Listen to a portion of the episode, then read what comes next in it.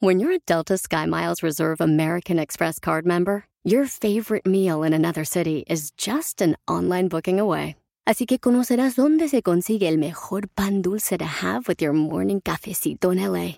Where's the best pupusería in the Bay? Y dónde encontrar la salsa verde más rica en San Antonio. Because you're the travel foodie. The Delta Sky Miles Reserve American Express card. If you travel, you know. Learn more at go.amex slash you know reserve. It's your time. Join global thought leader, executive producer, and New York Times bestselling author TD Jakes and today's leading culture shifters for an experience unlike any other. At the 2024 International Leadership Summit, spiritual and business leaders can gain the practical tools they need to maximize their timing for success. With world class discussions, breakout sessions, and networking opportunities, this is where your dreams turn into reality. Timing is everything, and your time is now. March 21st through 23rd in Dallas, Texas. Register today at thisisils.org.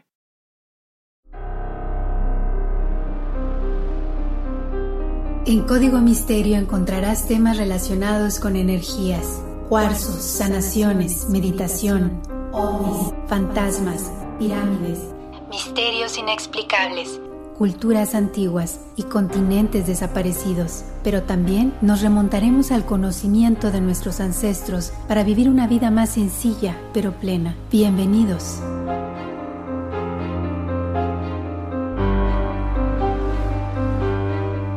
¿Qué tal? ¿Cómo están? Bienvenidos a un episodio más de Código Misterio. Les saluda Horacio Ontiveros. Gracias por estar aquí una vez más conmigo en este podcast donde vamos a desarrollar un tema muy interesante. Ya saben que hablamos de todo un poquito. Eh, quieren teorías conspirativas, por supuesto que las investigamos. También tocamos temas de energía, de tarot. Hablamos de numerología, de compatibilidades, de todos estos temas que a ustedes les encantan, que a mí me apasionan en lo personal. Así que mil, mil gracias por estar, como siempre, descargando el podcast en todas las plataformas de audio. Estamos en Google Podcast, Apple Podcast, iHeart, eh, Amazon, eh, Spotify, en todas las que ustedes quieran, ahí estamos. Y en las redes sociales ya saben que me encuentran como Código Misterio en Facebook e Instagram. Oigan, por cierto, gracias a la gente que participó, no era una encuesta como tal, ¿no? Pero les comentaba o les preguntaba, pues, qué temas les gustaría que investigara aquí en, en Código Misterio y por ahí salieron varios temas muy interesantes. Quieren algo de terror, yo lo sé, historias de panteones, eh, casas embrujadas, exorcismos, también quieren de ángeles, predicciones para el 2021. Híjole, no sé si me guste. no, es un tema interesante, ¿no? Pero bueno, este, de repente creo que no nos gustaría mucho oír algunas cosillas negativas, pero lo vamos a, lo vamos a investigar. Por cierto, vamos a encontrar a la persona indicada para que nos dé las, las predicciones aquí. También me piden acerca de la colonia perdida de Ruanoque, eh, del cubo de Metatrón, la santería, gobiernos, conspiraciones, santa muerte, trasplantes de órganos y experiencias de las personas que reciben estos órganos, el Triángulo de las Bermudas, del culto Andrade Trevi, de los Opart, de vampiros, también de la Santa Inquisición, de la forma de tortura. Es, es, interesante todo lo que me han dicho, ¿eh? También del padre Crespi, acerca de la famosa cueva de los tallos, y de sociedades secretas. Tengo por ahí uno de sociedades secretas que pronto lo, estaremos eh, terminando de investigar, porque hay muchísimos, son, no sé, miles y miles de páginas que hemos estado investigando, y por supuesto son horas y horas de grabación, ¿no? Pero claro que sí, tomamos muy en cuenta todas sus sugerencias. Mil, mil, mil gracias. Les cuento, el tema de esta semana ya lo había estado investigando, entonces vamos a darle eh, paso a este tema y ya para la próxima nos vamos a estar basando en lo que ustedes me escribieron, por supuesto que sí. Este tema me encanta porque casi casi me pongo mi sombrero de Indiana Jones, eh, saco el látigo y listo, me pongo a investigar. Bueno, vamos a hablar acerca de la ciudad perdida del Dorado. Les cuento una cosa, mucha gente por ahí me va a decir, oye Horacio, pero ¿por qué dices que hay varios lugares en Sudamérica? que se menciona la presencia de esta ciudad o que se menciona la ubicación de este lugar. Bueno, no terminan por ponerse de acuerdo. La historia original parte de Colombia, pero también algunos investigadores, algunos aventureros dicen que han encontrado la ciudad en Brasil, en Perú, en Venezuela. Entonces, ya saben, vamos a, mostrarles las diferentes teorías, las diferentes cosas que encontramos y ustedes se quedan siempre con la última palabra, ¿no? Como les decía ahorita, para muchos investigadores, la ciudad perdida del Dorado se encuentra en Colombia, aunque no se sabe a ciencia cierta. ¿Por qué es tan buscada tan socorrida esta, esta ciudad? Porque aparentemente todo, todo como lo escuchan estaba hecho de oro. Desde las calles hasta los edificios estaban forrados por láminas de oro, los utensilios con los que la gente eh, comía, con los que la gente hacía diferentes cosas, estaban hechos también de oro. ¿En dónde estaba? Bueno, a través de las selvas, a través de las montañas de Sudamérica. Poco a poco vamos a irlo platicando y ustedes van a irse este, imaginando y también corroborando esta información con las fotos que ya están en las redes sociales de Código Misterio en Facebook y en Instagram. Ya saben, toda esta fiebre del oro se comienza a dar a partir de cuándo? De 1492, cuando Cristóbal Colón llega a América, y es cuando estas dos culturas, la española y en este caso la azteca, pues chocan, ¿no? De ahí, al encontrar tanto oro, él se imagina que debe haber mucho más oro también en la parte de Centroamérica y en la parte de Sudamérica.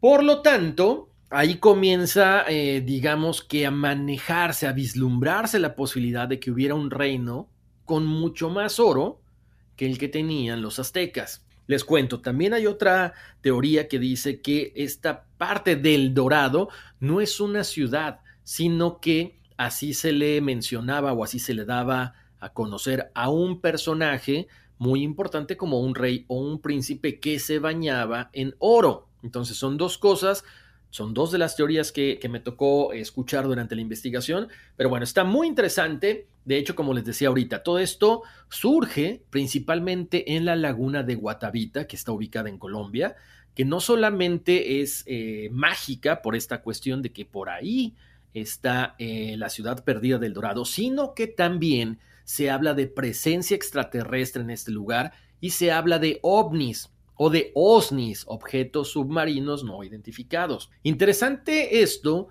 porque hay que recordar que en algunas eh, civilizaciones como la egipcia, los aztecas, los mayas, eh, se menciona mucho que los extraterrestres que fueron los que vinieron aquí a tratar de poner orden eh, con tanto sacrificio, ellos buscaban el oro también. ¿Por qué? Porque es un material muy maleable, pero que también conduce muy bien la electricidad y era buscado por ellos para tratar de mantener activas sus naves espaciales, ¿no? Les cuento, hay muchos escritores que se han dado a la tarea de investigar acerca de la ubicación del Dorado, qué es lo que tenía dentro de esta ciudad, si en verdad existe, si es una cuestión eh, subterránea, si era una cuestión que está escondida en las selvas, en las cordilleras de todos estos lugares.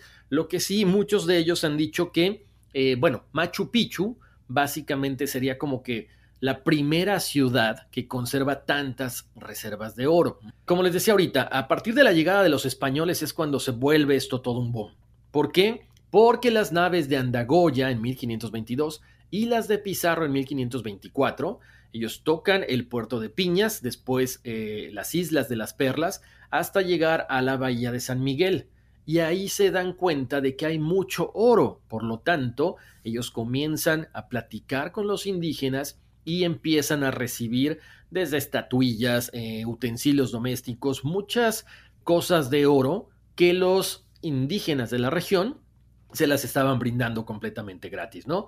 A partir de ese momento ellos empiezan a investigar y se dan cuenta que al haber tantos ríos ubicados en esta parte, bueno, muchos de estos ríos traían las famosas pepitas de oro. Aparte de que hay una gran cantidad de minas de oro en estos lugares, también pues se encontraba el oro en el río. Ahí es también cuando se empiezan a construir la leyenda del dorado. ¿Por qué?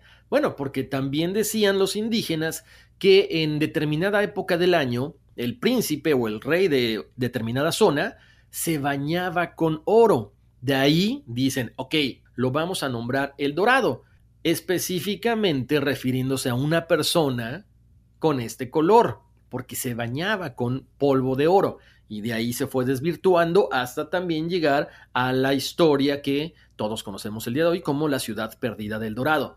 Hay diferentes cosas que quiero ir platicando con ustedes, ¿no? Se dice que al pie de la cordillera de los Andes, eh, en este caudal, en este río amazónico, hay mucha selva, por supuesto hay mucho misterio, y que existe ahí escondido este famoso reino, esta famosa ciudad llamada El Dorado.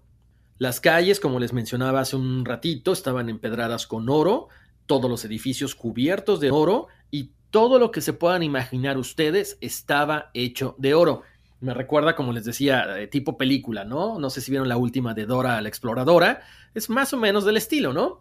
Pero siempre va acompañado de misticismo, de esta, estas tribus que no quieren dejar que los extraños pues se lleven todo este material, porque no solamente es el material tan valioso, sino que es una cuestión que es un cúmulo de, de, conocimientos, están registros de cosas muy importantes que cambiarían el destino de la humanidad. Ahora, el dorado también recibió el nombre de Paititi, también se le conocía como Omagua o como Manoa. Este mito comienza a hacerse muy, muy fuerte 40 años después de que se descubre América. A los fundadores de la ciudad de Bogotá, Gonzalo Jiménez de Quesada y Sebastián de Belalcázar, les llega la leyenda de la ciudad del Dorado o del Dorado por parte de los indios chipchas, que ellos hablaban de esta espectacular ceremonia, como les comentaba ahorita, durante la consagración del nuevo príncipe dorado. Ahí les va, pongan atención. Esta leyenda relataba cómo los indios revestían el cuerpo del príncipe con una resina y posteriormente la cubrían con polvo de oro. Esta ceremonia tenía lugar con el nombramiento de un nuevo gobernante. Antes de la inauguración, el gobernante se retiraba durante un tiempo a una cueva donde no podía tener contacto con mujeres, donde no podía comer sal y no se le permitía salir a la luz del día. Posteriormente, el viaje que hacían hasta la laguna de Guatavita era para encontrarse con el demonio, a quien adoraban como su dios y señor, para ofrecerle sacrificios y ofrendas. Durante esta ceremonia, ellos construían una balsa, la adornaban con todo lo que ellos tenían las cosas más importantes, sobre todo las posesiones, piedras preciosas, oro, todo lo que ustedes se puedan imaginar así de como un tesoro, ellos lo ponían ahí.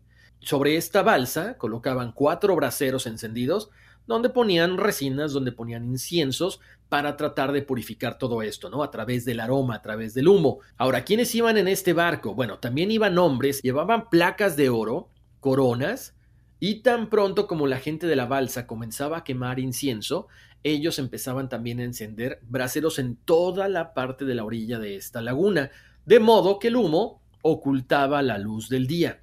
Ahora empezaba lo importante. Despojaban al rey o al futuro rey, al, heredero del trono, de toda la ropa que tuviera, lo dejaban completamente desnudo y le ponían esta resina que les comentaba, ¿no? Algo pegajoso y encima le ponían el polvo de oro. ¿Por qué? Porque entonces parecía que resplandecía. Cuando la balsa llegaba al centro de la laguna, ellos izaban un estandarte como señal de que todo mundo tenía que permanecer en silencio. Luego se arrojaba todos estos tesoros en el medio del lago. En ese momento el nuevo gobernante se aventaba también al lago, se le caía todo el polvo de oro, toda la resina, salía completamente limpio, completamente renovado, y en ese momento, pues alrededor de, de la laguna había, ya saben, flautas, había cantantes, bailarines, y esta ceremonia daba pie al nombramiento del nuevo gobernante que era recibido como señor en esta barca. Ahora, ¿qué pasaba con todas estas piezas de oro, con todo el polvo que tenía embarrado el rey en su cuerpo? Por supuesto, como era parte de la ofrenda que le daban a sus dioses, pues quedaba básicamente en el fondo del lago para apaciguar a este demonio o dragón como ellos eh, le llamaban, ¿no? Ahora, lo curioso del caso también de la famosa laguna de Guatavita es que según investigadores, según científicos, este cráter donde está la laguna fue creado a raíz de que cayó un meteorito. Otra versión de la leyenda del Dorado también está basada pero ya en la parte de Perú, en el imperio inca. Se refiere a esto que cuando los españoles tomaron la capital del imperio y atrapan a Atahualpa, algunos súbditos de el Inca, al enterarse de la caída del rey, echan al fondo del lago todo el tesoro del imperio inca. Y en este caso, el lago del cual estamos hablando es el lago Titicaca, entre Bolivia y Perú. Ya ven, ahí ya sale otra teoría de El Dorado. Ahora, les cuento, ¿quién era Atahualpa? ¿Por qué fue tan importante? Él fue el décimo tercer emperador inca, y aunque tuvo varios sucesores, nombrados por supuesto por los eh, conquistadores españoles, él está considerado como el último emperador inca. Él nace en el año 1500 y tras la muerte de su padre, el emperador Huayna Capac, en 1525, hereda el reino de Quito en Ecuador, en la parte septentrional del imperio inca, en perjuicio de su hermano Huáscar, el heredero legítimo al que correspondió el reino de Cusco, al sureste del actual Perú.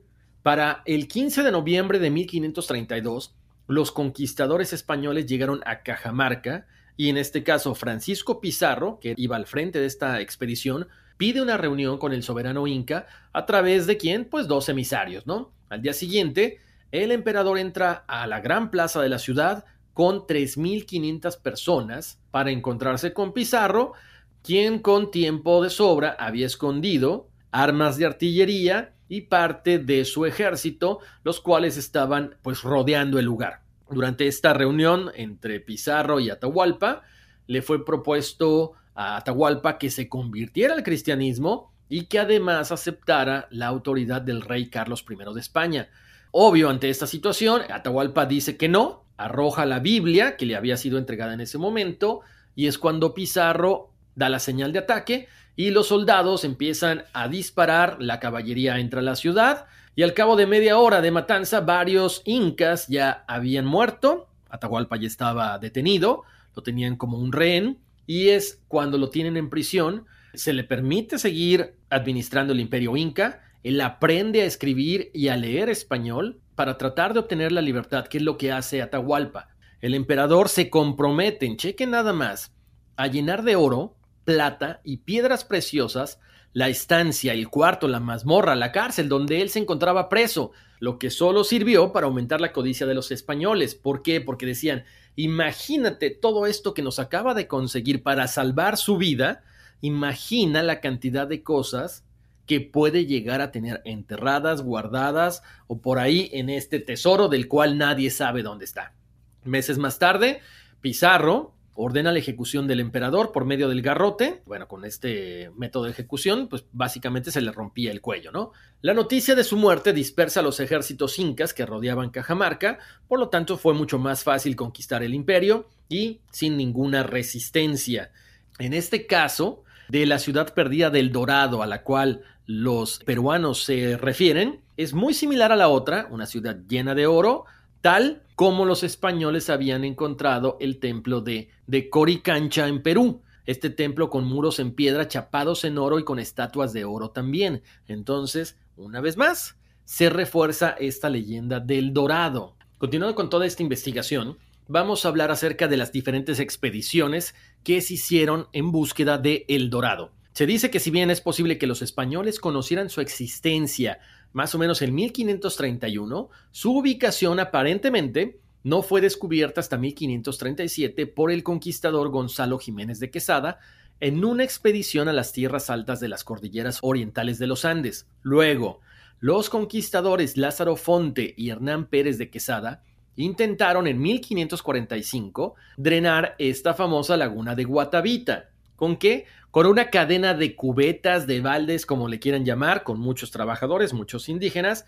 Después de tres meses, el nivel del agua apenas había bajado tres metros y lo único que se recuperó fue una cantidad pequeña de oro.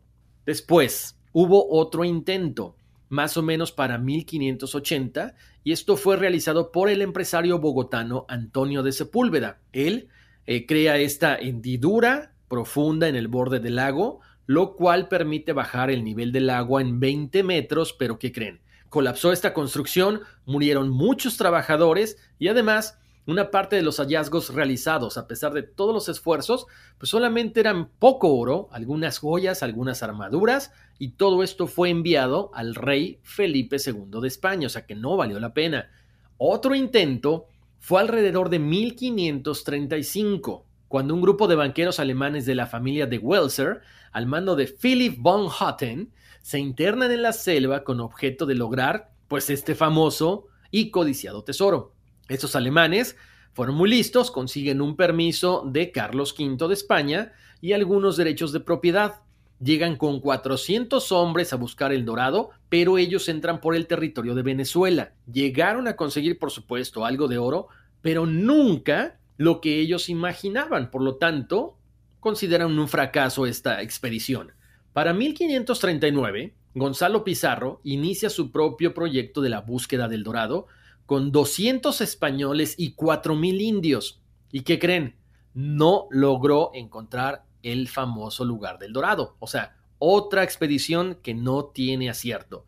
Posteriormente, Francisco Orellana recorría estas tierras comprendidas entre el Orinoco y el Amazonas, pero sin éxito. Lo que sí es que al enfrentarse contra mujeres indias en esta batalla que tuvieron, le da el nombre al río Amazonas por estas mujeres que eran amazonas. Para 1558 el virrey de Perú reunió a Pedro de Ursúa y a Lope de Aguirre en una de las más famosas expediciones al corazón de la Amazonia a través del río Marañón. Ursúa y Aguirre tratan de encontrar el dorado, pero por la selva del Amazonas. Esta expedición termina muy mal porque hubo traiciones, hubo asesinatos y Aguirre y sus renegados bajaron por el río Amazonas hasta la isla Margarita, donde se dedicaron un tiempo al saqueo y al asesinato. Posteriormente, esta expedición finaliza con la muerte de Pedro de Ursúa a manos de Lope de Aguirre, y finalmente las tropas del rey derrotaron a Lope de Aguirre y sus renegados. Lope de Aguirre muere por traición al rey, y la expedición se denominó la Jornada del Dorado, otra jornada, otra expedición sin éxito. Posteriormente, este mito lo ubican en otro lugar, chequen, al norte de Brasil, la Guayana y Venezuela. En 1584, Antonio de Berrio salió de Bogotá en busca del Dorado, navegó por el Orinoco, llegó hasta el mar y una vez que llega ahí, él comienza a escuchar historias sobre el Dorado. Por lo tanto, Antonio de Berrio deduce que el tesoro se encontraba en la ciudad de Manoa, en el famoso lago llamado Parimé. El lago Parimé comienza a hacerse muy famoso y en 1617 el pirata inglés Sir Walter Raleigh, después de saquear y quemar ciudades españolas en Trinidad y San José, a Antonio de Berrio, quien le contó lo que sabía de Manoa, lo que sabía del lago Parimé, que estaba lleno de oro.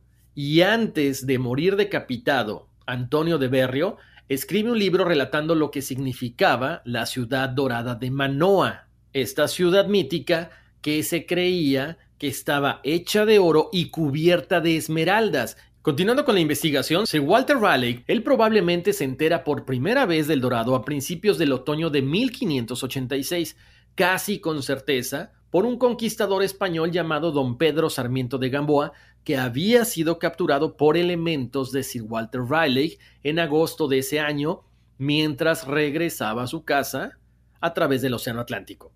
Entonces, con 30 años de experiencia en el Nuevo Mundo a sus espaldas, Sarmiento era un explorador experimentado, por lo tanto, Walter Riley dice, si este tipo acaba de venir de allá, tiene toda la información que yo necesito. Y conociendo también lo que habían conseguido los españoles con el imperio inca y con el imperio azteca, es cuando decide aventurarse a buscar la ciudad perdida del Dorado. Ahora, ¿por qué era tan importante encontrar el dorado para Sir Walter Raleigh? Porque venía de Inglaterra. Inglaterra y España en ese momento eran enemigos, por lo tanto, para él era lo más importante encontrar este tesoro y regresar triunfante hasta Inglaterra. Para 1594, Sir Walter Raleigh envía a uno de sus hombres, Jacob Whedon, en una misión de reconocimiento a la costa de Trinidad y el delta del Orinoco. O sea, se cubrieron, imagínense, 41.400 kilómetros y no encontraron nada. Al año siguiente, Sir Walter Raleigh recauda 60.000 libras para financiar otra expedición a América del Sur. Él originalmente estaba planeando zarpar con ocho barcos, pero como estaba tan impaciente solamente zarpa con cuatro barcos y 250 hombres aproximadamente. Los barcos llegaron a Trinidad el 22 de marzo del mismo año en la noche del 7 de abril, los hombres de Raleigh atacan una guarnición española de la capital colonial de esa isla. ¿Por qué? Porque era muy importante que Raleigh pudiera ir río arriba, pero poder dejar sus barcos tranquilamente, en donde no hubiera ningún enemigo. Él decide llevar a sus hombres río arriba con suficiente comida, aproximadamente para un mes. El problema como siempre, es que, bueno, las condiciones, la moral, pues no estaba de parte de ellos, eran 100 hombres, eran 5 botes pequeños, el techo descubierto, había muchas lluvias, había mucho calor y no había ninguna eh, dirección real por donde pudieran ellos llegar. De hecho, hasta el mismo Sir Walter Raleigh comenta en su diario que nunca hubo una prisión en Inglaterra que pudiera ser más desagradable y repugnante como lo que fue vivido durante ese tiempo. Por fortuna, ellos regresan vivos hasta la costa. O sea, viajaron 250 millas, como 400 kilómetros por el Orinoco, hasta donde se encontraba el Caroní, este sitio actual de la ciudad de Guayana. Ahí encontraron este asentamiento nativo llamado Morequito, conocieron a Topiaguari, este jefe tribal o el cacique de la región, se hacen amigos y posteriormente le dice que la frontera con el Dorado estaba solamente a cuatro días de distancia. Pero, ¿qué dice Sir Walter Raleigh? Necesito regresar con más hombres, con más armas, con comida, porque estamos devastados porque no hemos encontrado nada. Por lo tanto, él decide regresar hasta la costa para en otra ocasión poder regresar. Ahora, ¿qué pasa en el regreso por este río? Se encuentran a otro cacique llamado Putigma, quien les dice que hay un cerro con una gran cantidad de oro que está listo para poder rascarse, para poder explotarse. Pero Walter Raleigh, tan cansado que estaba, tan apabullado por el clima, por toda esta situación, decide regresar a Gran Bretaña con las manos vacías, pero con la promesa de regresar y llevarse todas estas riquezas. Cuatro meses después de que regresa a Gran Bretaña, decide enviar a uno de sus hombres más leales, Lawrence Kimis, a explorar esta famosa mina de oro de la cual Putigma había hablado, pero sucede que cuando llega a esta ubicación, los españoles ya habían establecido ahí una ciudad fuerte que se llamaba San Tomé en Morequito. En un año, Raleigh envió otro barco a explorar la región al sur del Orinoco y recibe información de Lawrence Kimis de que habían estado buscando la ciudad de Manoa demasiado al norte. Posteriormente, los últimos años del reinado de la reina Isabel I no fueron muy buenos para Sir Walter Raleigh, porque en otoño de 1603 Raleigh fue condenado por planear el derrocamiento de James I, que había ascendido al trono a principios de ese año. Su sentencia fue suspendida, pero pasó 12 años preso en la Torre de Londres y posteriormente fue ejecutado sin conseguir su principal objetivo, que era encontrar la ciudad perdida del Dorado. Ahora seguimos con nuestra aventura tipo Indiana Jones. Nos trasladamos hasta 1898. Se fundó una empresa para el uso de la laguna de Guatavita y contrató a Contractors Ltd de Londres. El lago se drenó a través de un túnel con una profundidad de un metro con 80 centímetros. El problema es que el barro del fondo no ayudó para la exploración. ¿Por qué? Porque con el calor que hacía en este lugar y la humedad, automáticamente el barro se endurecía como piedra. Lo poquito que se logró encontrar terminó siendo donado al Museo Británico. Entonces, otro fracaso más. ¿Qué pasa después de toda esta situación? Bueno, mucha gente se desanimó y dijo, ¿sabes qué? Quizá la ciudad perdida del Dorado solamente es un invento, pero no para todos. Los españoles estaban aferrados en que sí, esa ciudad existía y tenían que encontrarla. Bueno, Continuando con esto, a inicios del siglo XX, el coronel inglés Perry Fawcett, que trabajaba en la traza de la frontera entre Brasil y Bolivia, escucha la historia de un lugar que se parecía al Dorado. Él decide ir a buscarlo, pero no lo encuentra. Para 1925 regresó al mismo sitio, pero ahora buscando una ciudad hecha de cuarzo. ¿Qué creen? Nunca se volvieron a tener noticias de él. Como se habrán dado cuenta, la laguna de Guatavitas siempre ha jugado un papel muy importante en la búsqueda del tesoro que contiene oro, que contiene joyas, que contiene muchas cosas, metales preciosos y demás. Por lo que en 1965 el gobierno colombiano declaró lugar histórico esta zona para protegerla de las acciones de los buscadores de oro. A pesar de todo eso, la actividad continúa y en 1969 se encuentra en la localidad de Pasca la famosa balsa muisca, una figura de oro que básicamente es la ceremonia que les estuve comentando al principio, donde el indio dorado es aventado a la laguna junto con grandes tesoros, piedras preciosas y después emerge como si fuera un dios. Chequenla en las redes sociales, está muy interesante esa foto. De hecho, actualmente está en el Museo del Oro de Bogotá. Y fíjense cómo son las cosas, cómo va cambiando la historia del Dorado conforme van encontrando cosas y conforme van investigando más. Se dice que los historiadores explican esta ambición de los españoles por el oro, por supuesto por la corona que representaban, por la inversión que habían hecho los reyes españoles en el descubrimiento del Nuevo Mundo, pero también se aviva un mito muy viejo, que es el de las siete ciudades de Cíbola. Estos supuestos asentamientos fundados por los obispos católicos cuando huyen tras la invasión mora a Mérida en el siglo XII. En ellos estaban, según esto, todos los tesoros que los religiosos habían llevado consigo. O sea, ya estamos dándole pie a otro mito que también es muy interesante, que algún día vamos a platicarlo, lo vamos a ir poco a poco este, investigando y luego ya lo tocaremos aquí en Código Misterio. Continuando con todas estas expediciones hacia la búsqueda del dorado, les cuento que en 1990 el periodista colombiano Roberto Toibar Gaitán buceó en la laguna Guatavita, no encontró absolutamente nada. Para el 2001 ocurre algo muy importante.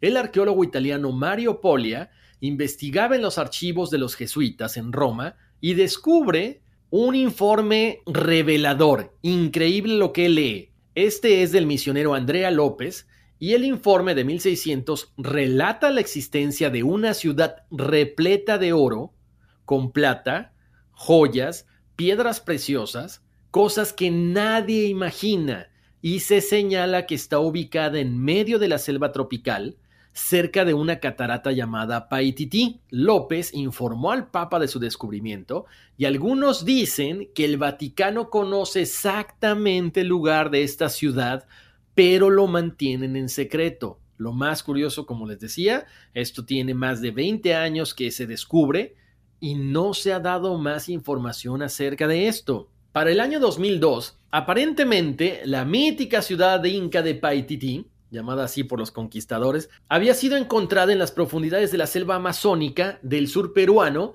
con un equipo internacional de exploradores encabezados por un aventurero muy famoso que es polaco-italiano llamado Jacek Palkiewicz. Junto con él viajaron 30 investigadores a través de esta parte tan inexplorada que es la selva del río Alto Madre de Dios, para intentar confirmar las hipótesis sobre la ubicación donde se habían refugiado los incas con todos estos tesoros para que no fueran robados por los españoles. Él asegura que esta expedición, que había durado dos años, le había permitido verificar que la ciudad perdida se encuentra en una zona colindante en el Parque Nacional del Manú, entre los departamentos de Cusco y Madre de Dios en el sureste de Lima. Ya ven lo que les decía hace rato, ya no solamente es la parte de Colombia, ahora también estamos hablando de la parte de Perú. Este viaje hacia Paititi permitió confirmar todos los datos documentales, todos los datos de la leyenda, como que la ciudad se encontraba a 10 días de camino de Cusco, que era la capital antigua del Imperio Inca. También Palkiewicz señala que lo más importante fue comprobar que la leyenda del Dorado es totalmente cierta, ya que se habla que la ciudad está bajo una laguna que ha sido encontrada en una meseta de 4 kilómetros cuadrados, cubierta totalmente de vegetación. Los especialistas de la Universidad de San Petersburgo en Rusia, que formaron parte de esta expedición, han confirmado con la ayuda de georradares que bajo la laguna existen cavernas, túneles, donde posiblemente están los tesoros de los últimos incas. Imagínense lo que esto vendría a significar. También este explorador menciona que en sus informes oficiales ha indicado por diplomacia que probablemente ahí se encuentra la ciudad del Dorado, pero que él está completamente seguro que ese es el lugar. ¿Por qué? Porque encontraron vestigios de construcciones preincaicas, lo que indicaría que este lugar empezaba a ser ocupado por los incas, pero no pudieron cumplir esta misión por la llegada de los conquistadores españoles.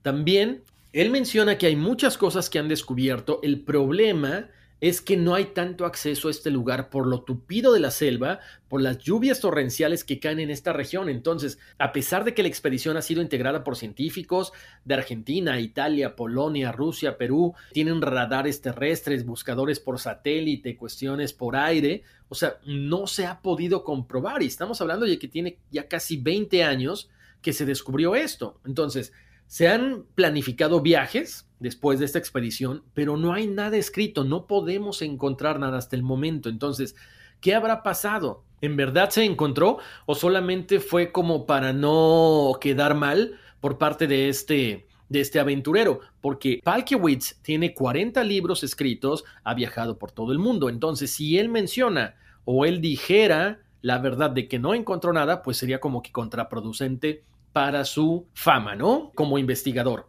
Ahora, todo este viaje fue planeado porque después de dos visitas previas a la zona, ellos encuentran un documento histórico, como les decía, en el archivo romano de la Compañía de Jesús, donde el Papa en ese entonces estaba autorizando la evangelización de los jesuitas en Paititi, que era el nombre que le daban los indígenas a la ciudad construida en oro, de la cual tuvieron noticia los primeros conquistadores españoles. O sea, pues estamos hablando de que el mito es una realidad. Ahora, ¿por qué es tan importante este personaje? Bueno, porque les decía, él tiene muchos libros escritos, pero también ya había visitado la Amazonia en 1996. Él ya había dirigido otra expedición que lograba localizar con exactitud las fuentes del río Amazonas, porque se dice que en este lugar estaría el tesoro con todas las riquezas con las que pretendieron pagar los incas el rescate del Inca Tahualpa. Lo que sí sabemos es que Muchos exploradores han buscado a Paititi, esta ciudad perdida de oro. Muchos se convencieron de que la ciudad estaba escondida en las últimas regiones desconocidas del Amazonas.